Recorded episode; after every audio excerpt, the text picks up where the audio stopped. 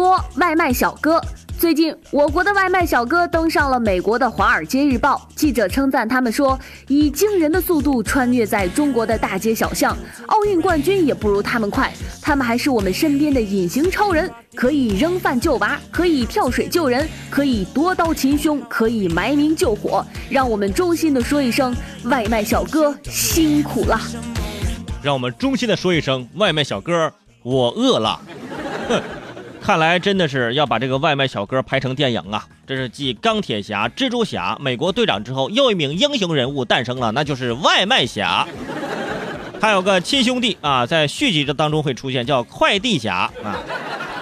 但是呢，这个美国这个《华尔街日报》的报道啊，也有夸张的成分，说什么奥运冠军都不如他们快，这个怎么可能呢？哪个奥运冠军呢？刘翔吗？哦，那真可能不如他们快啊。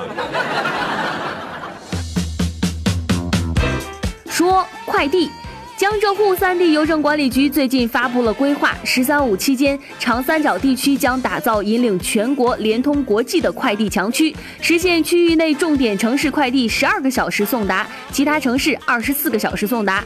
据规划，江苏是这次快递企业的集散中心，重点服务制造业和现代农业。听完这个消息，新疆的朋友已经哭了啊！你们真是欺负人呐！对，新疆朋友哭了，因为都是快递啊，你们这是快递侠，我们这是快递侠呀，全都扒瞎了啊！什么时候能够做到新疆、甘肃、青海这些地方的包邮？我跟你说，这才是真正的公平。我跟你看，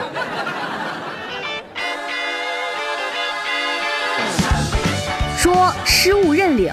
成都一个高校的学生在保卫处认领了自己丢失的手机，却被要求还要缴费十块钱才能领走。有多位这个学校的学生表示说，曾经被要求缴纳过保卫处设立的失物招领费，一般都是十块钱，最少也要五块钱。对此，四川传媒学院校方表示，设立所谓的失物招领费，目的是为了鼓励学校内拾金不昧的良好风气。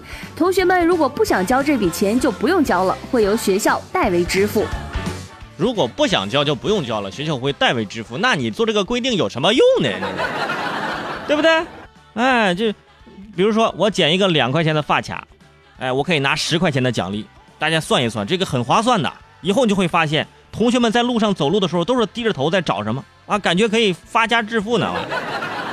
从小我们就知道拾金不昧，我们都拾金不昧了，怎么还会要拿这点奖金呢？不要让拾金不昧变味儿。你既然可以学校代缴，那就不要跟学生要钱，十块钱，十块钱可以点一份，对吧？这盖码饭加煎蛋了都。说手机控。青岛十四岁的少女小婷每天玩手机至少要五六个小时。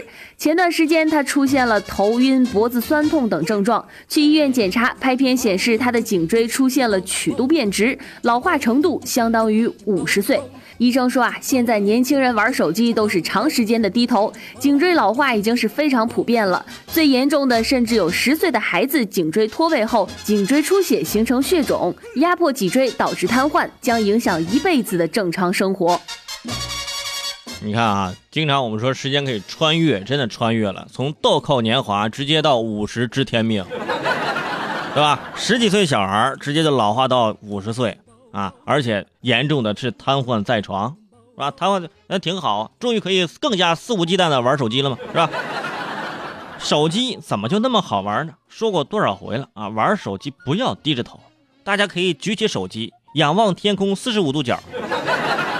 哎，这样看的话，那以后你就不会说驼背啊什么的，但是你颈椎应该，应该也不会好啊。说名牌包包。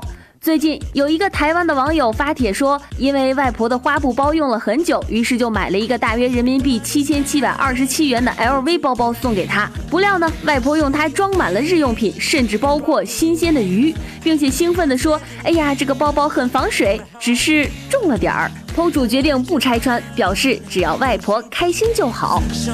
只要外婆开心就好。但是听到这个新闻，很多女生不开心。那个鱼感觉很幸福啊。生鲜鱼可以躺在 LV 的包包里啊！真正的用 LV 去买菜，这位外婆真的是给你点个赞。我跟你说，这也提醒呃很多这个孩子呀，不要给自己的外公外婆或者是自己的爷爷奶奶啊买这种奢侈品啊。一是他们不懂，第二人呢他们也不会用啊，第三呢他们还嫌弃，人家还嫌沉呢，是吧？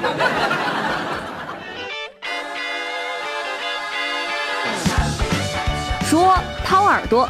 最近，广东顺德的江先生觉得自己的听力变差了，于是呢就找到了农贸市场掏耳朵的摊贩给他掏掏耳朵。可是掏完之后呢，江先生却被告知要两千二百八十块钱。几番讨价还价之后，才以一千块钱脱身。经过民警的观察，那些大块的耳垢都是摊贩事先准备好的，有不少的街坊上当受骗，金额从几十块到几百块不等。啊，这现在什么行业都有啊！掏耳朵啊，这个在家呢，可能自己拿棉签偶尔掏一掏。有的人呢，的确是啊，他会有这种里面会有这种分泌物啊，就经常要定期要掏啊。但是呢，你去正规的医院啊，也很便宜啊，我也掏过啊。